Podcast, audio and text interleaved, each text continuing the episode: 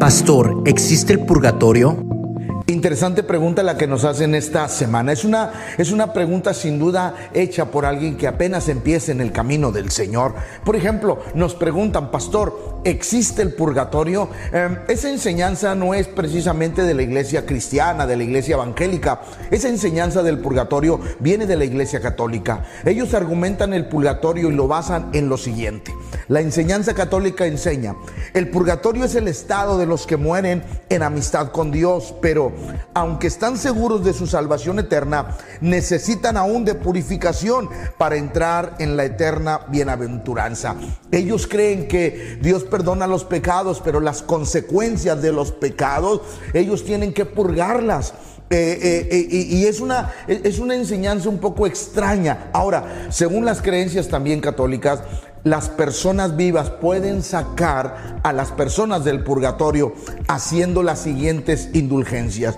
Orar media hora antes del Santísimo, según la tradición católica, leer media hora la Biblia, rezar el rosario en comunidad, rezar el Via Crucis. Pero, ¿es bíblico el purgatorio?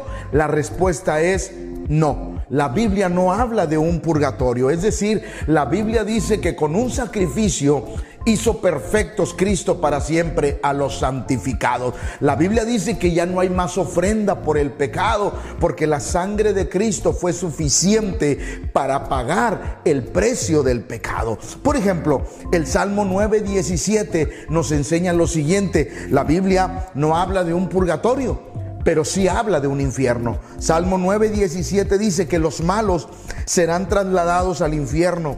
Todas las gentes que se olvidan de Dios. Jesús reafirmó la enseñanza del infierno en Mateo 10, 28 y dice, no temáis a los que matan el cuerpo, mas el alma no pueden matar.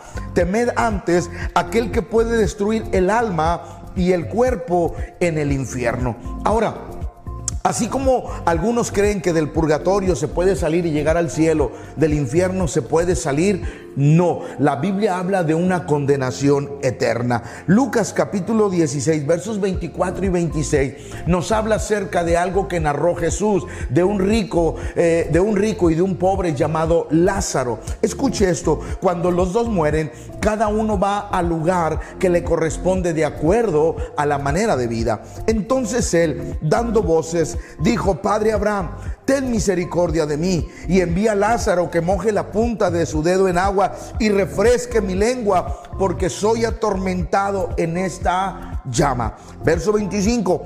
Y díjole Abraham, hijo, acuérdate que recibiste tus bienes en tu vida y Lázaro también males. Mas ahora este es consolado aquí y tú atormentado allá. Además de todo esto, una grande cima está constituida entre nosotros y vosotros, que los que quisieren pasar de aquí para vosotros no pueden, ni de allá para acá. Es imposible, según la Biblia, que una persona que ha llegado por circunstancias de, de, un mal comportamiento, de no seguir las leyes de Dios, ha llegado al infierno, pueda salir de él. Ahora, la gente piensa que Dios es malo porque Dios creó el infierno. Originalmente la Biblia dice que el infierno no fue creado para las personas, pero yo quiero decirle algo, Dios es tan bueno que Él no manda a nadie al infierno. La Biblia dice que Dios tiene reglas, que Dios tiene principios, que Dios tiene mandamientos. Y la Biblia dice que hagamos lo correcto para recibir la vida eterna. Y si hacemos lo incorrecto, recibiremos el castigo, no porque Dios lo quiera, sino porque nosotros no hicimos lo correcto. Es más, Dios dice, yo pongo delante de ti la vida y la muerte, tú escoges. Y dice Dios, yo te aconsejo que tomes la vida. Entonces, las personas dicen, Dios es malo porque manda a la gente al infierno. No, la gente va al infierno por decisión propia. ¿Por qué? Por no seguir las reglas o los estatutos de Dios. Miren lo que Dios dice y aconseja en Mateo 18, 8 y 9. Por tanto, si tu mano o tu pie te fuera en ocasión de caer, córtalo y échalo de ti. Mejor te es entrar cojo o manco en la vida que teniendo dos manos o dos pies y ser echado en el fuego eterno. No, literalmente Dios dice que no nos cortemos la mano. Lo que Él dice es todo aquello que te aleja de los principios de Dios, sácalo de tu vida. Sácalo de tu corazón, de tu mente, para que puedas agradar a Dios en todas las cosas. Quiero terminar diciendo lo que dice Juan 5:24. De cierto, de cierto os digo, el que oye mi palabra y cree que al que me ha enviado tiene vida eterna y no verá condenación, mas pasó de muerte a vida. La única manera de librarnos del infierno es que Cristo habite en nuestro corazón y vivir una vida de acuerdo a la vida que Dios quiere para nosotros. Dios me los bendiga, Dios me los guarde a todos.